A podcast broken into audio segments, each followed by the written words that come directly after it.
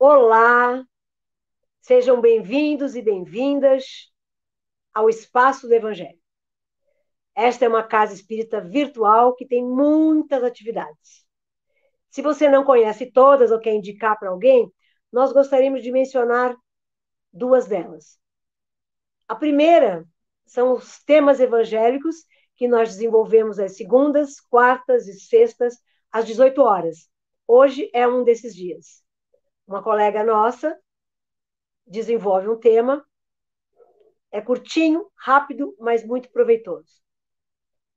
E nós temos também outras atividades que podem ser encontradas nas nossas páginas, no YouTube, no Instagram, no Facebook. Serão todos e todas muito bem-vindos. Vamos então, antes do nosso tema, fazer a nossa preparação. Vamos convidando a todos e todas a elevarem bem o pensamento. Vamos nos ligando aos nossos mentores individuais, esses amigos tão queridos que estão conosco 24 horas por dia. Vamos nos ligando a Maria, nossa mãe tão querida,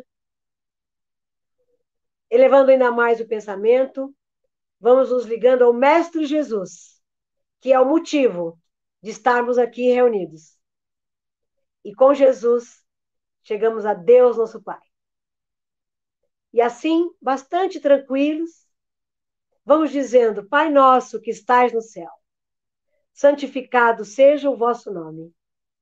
Venha a nós o vosso reino. Seja feita a vossa vontade, assim na terra como no céu. O pão nosso de cada dia nos dai hoje. E perdoai as nossas dívidas, assim como nós perdoamos os nossos devedores não nos deixeis cair em tentação, mas livrai-nos de todo mal. Que assim seja, graças a Deus, e vamos receber a nossa colega Analice, que desenvolverá o tema desta noite. Boa tarde a todos, que a paz e o amor do Mestre Jesus nos envolvam hoje e sempre. No livro As Vidas de Chico Xavier, Marcel Souto Maior nos relata um fato que nos chamou a atenção. Ele conta que o Chico lia, escrevia, estudava, atendia aos doentes no centro, mas todos os sábados, impreterivelmente, ele e alguns amigos visitavam famílias que moravam embaixo de uma ponte em Pedro Leopoldo. Eles levavam roupa, comida e também comentavam o Evangelho. Um dia, Chico ficou de mãos abanando, sem donativo nenhum. A única coisa que ele poderia levar seria água fluidificada. Mas os pobres esperavam o pão que ele levava toda semana. E ele estava pensando seriamente em não ir, em faltar o compromisso.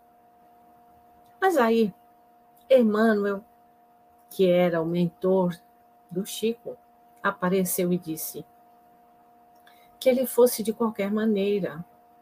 A ausência dele seria pior do que ele ir sem ter nada nas mãos.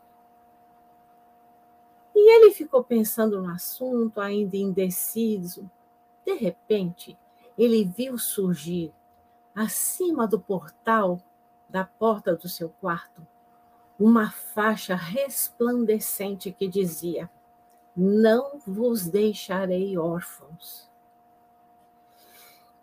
Ele ficou chocado, mas sabia por que aquela mensagem tinha chegado. E ele foi para a ponte, caminhando com seus amigos.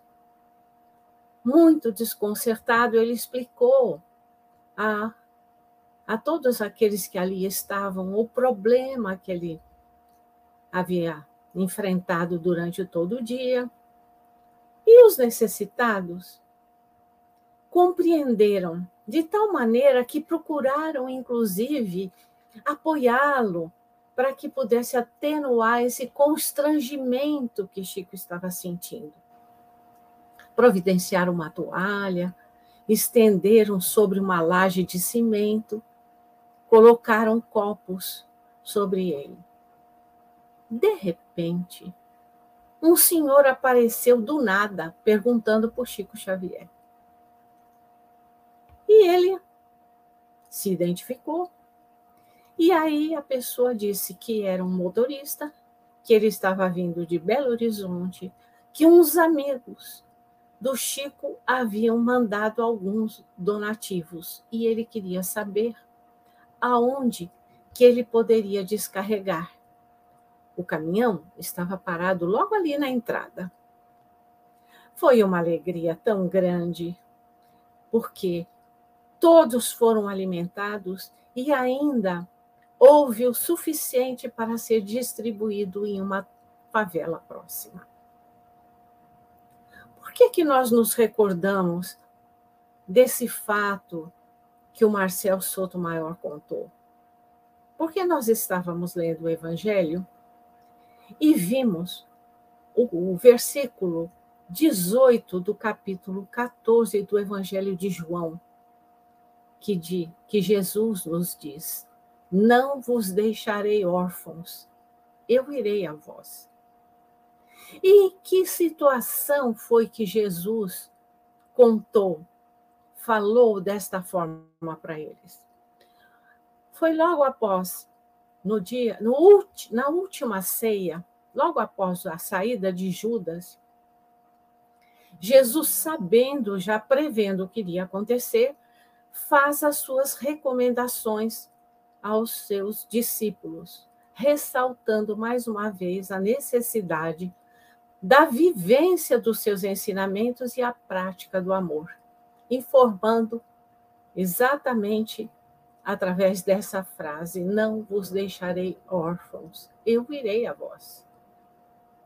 Após a ressurreição, ele permaneceu algum tempo com os discípulos, mas não poderia ficar indefinidamente. Chegou o momento da despedida, quando ele delega a tarefa de divulgação do seu evangelho aos seus discípulos, agora apóstolos, se despede de cada um e mais uma vez demonstra o seu amor por nós, afirmando a sua presença permanente em nossas vidas.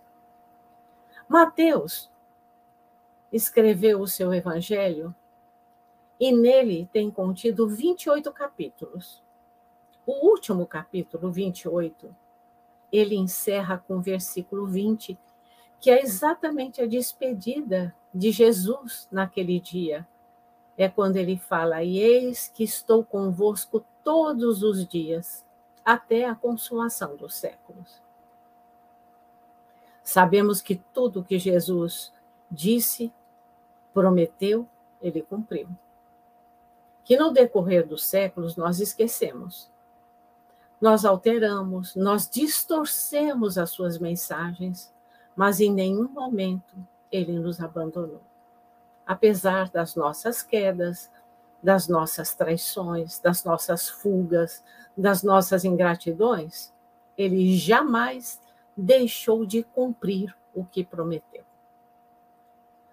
José Carlos de Luca, no livro Socorro e Solução, ele coloca três frases muito importantes ditas pelo Chico, que diz: Jesus Cristo não nos abandona, de tempos em tempos, envia os seus mensageiros à terra mas Ele mesmo continua conosco. Ele nos conhece pelo nome, sabe quem somos e quais são os nossos propósitos. O Senhor não está fora do mundo. Cada criatura poderá senti-lo próximo de si. Por que José Carlos de Luca fala? Nos traz essas três fases para reafirmar para cada um de nós que Jesus está presente em nossa vida. Não é apenas por alguns dias ou por algumas temporadas, não, ele está em definitivo. O grande problema é nós estarmos confiantes disso e nos prepararmos para isso. E ele nos dá, nos recomenda duas coisas muito importantes. Primeiro, que é para nós conversarmos, conversarmos com Jesus através da oração. Por quê? Porque a oração é o nosso momento de ligação, para que nós tenhamos oportunidade de contar para Ele dos nossos problemas, que nós o consideremos como se fosse um amigo muito querido. E nós, com os nossos amigos, falamos das nossas aflições, falamos das nossas expectativas. Por que não falar para ele também? Por... Outra coisa muito importante é nós procurarmos conhecer os seus ensinamentos e meditar sobre isso. Por quê? Porque os seus ensinamentos nos trazem conselhos práticos, de forma que nós possamos colocá-los em prática não só em momentos de crise, mas em todos os momentos de nossas vidas. A presença dele está ali, ao nosso lado, à nossa frente. Não importa. O que importa, na verdade, é nós fazermos essa ligação com ele. Quando nós queremos nos comunicar com um amigo, com uma determinada pessoa, com um determinado assunto, através dos meios de comunicação, seja telefone, WhatsApp, não importa, chamada de vídeo, pelas lives, a ligação é feita de ambas as partes, não é de uma parte só. Jesus está lá. E nós estamos? Estamos fazendo essa ligação com Ele? Estamos procurando realmente uma conexão? Ou só estamos nos preocupando em nos comunicar com Ele em busca dos nossos interesses imediatos, das nossas ideias de conquistas aqui na Terra? Porque, na verdade, nós não estamos aqui apenas para vivenciar as coisas materiais, nós estamos aqui para aproveitar essas coisas materiais, essas conquistas, sejam elas de ordem intelectual, sejam elas de financeiras, mas muito principalmente as conquistas morais, através da nossa transformação moral. É por isso que é importante que nós tenhamos essa comunicação mais próxima, mais constante, porque é através dela que nós nos alimentamos. Da mesma maneira que nós temos o alimento para o nosso corpo, nós precisamos do alimento para a nossa alma. E é lógico que se nós confiamos nele, se nós sabemos que ele é a bússola que nos orienta para que possamos nos transformarmos, porque vamos deixar que isso seja distanciado cada vez mais. E é importante também nós lembrarmos que Jesus não está só à disposição para nós, mas para toda a humanidade. E quando ele nos recomenda que nós amemos o nosso próximo, ele nos recorda que ele também está lá para cada um deles e que nós podemos ser o seu mensageiro quando nós dermos de nós o melhor em prol daqueles que são, na verdade, nossos irmãos, porque todos somos filhos de Deus. E se nós entendermos esta mensagem e colocarmos em prática os seus ensinamentos, surgirão oportunidades para nós e antes de nós tomarmos qualquer iniciativa, venhamos a fazer uma determinada pergunta que nos cale bem fundo. Vamos primeiro perguntar: Se Jesus estivesse no meu lugar, o que ele faria para esse nosso irmão? Qual seria o olhar de Jesus e a reação de Jesus? Que sabemos que o olhar dele era doce, era meigo, ele relevava as nossas faltas, porque ele separava o erro de quem erra e ele amava a todos nós. Portanto, busquemos assim a compreensão, o entendimento em favor do nosso irmão, porque através desta compreensão nós iremos cada vez mais ouvir a sua voz em nossas almas. E é aquilo que nós realmente precisamos. Lembrando sempre que ele disse: Não vos deixarei órfãos, sempre virei a vós. E para a nossa reflexão, deixamos aqui mais uma frase de Chico Xavier. Enquanto não trouxer Jesus no coração, o homem não saberá o que fazer de si mesmo. Graças a Deus, uma boa noite e até a próxima, se Deus quiser. Muito obrigada, Ana, pelo tema que você nos trouxe a refletir. Antes de encerrarmos, nós gostaríamos de mencionar uma coisa que não falamos na abertura. É mais uma das muitas atividades que o canal tem. Chama-se Pergunte ao Espaço do Evangelho. Através das muitas conexões que nós temos, telefone, e-mail, etc., que estão à disposição nos vídeos, você pode fazer suas perguntas, tirando suas dúvidas em relação à doutrina espírita, ok? E um dos nossos, uma das pessoas da nossa equipe sempre responderá às quartas-feiras ao meio-dia.